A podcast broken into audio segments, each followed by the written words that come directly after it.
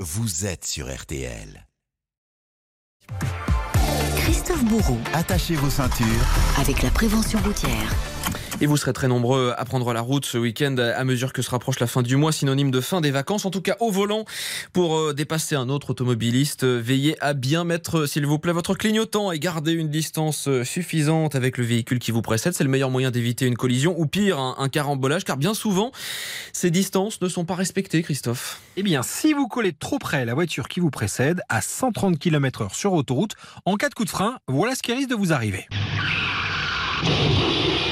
Pour éviter ça, prenez bien vos distances. Un repère sur autoroute, vous devez laisser deux grandes bandes blanches entre votre véhicule et celui qui se trouve devant vous, car à cette vitesse, gare au temps de réaction selon Christophe Ramon de la prévention routière. le temps qui nous est nécessaire pour euh, voir un danger, comprendre que c'est un danger, réfléchir à la, la- manœuvre qu'on va effectuer, il faut au moins euh, une à deux secondes. Donc au final, lorsqu'on circule à 130 km heure sur autoroute, il faut euh, environ 130 mètres, voire plus, hein, jusqu'à 200 mètres pour s'arrêter. Pensez donc à prendre vos distances, mais aussi au clignotant, trop souvent zappé.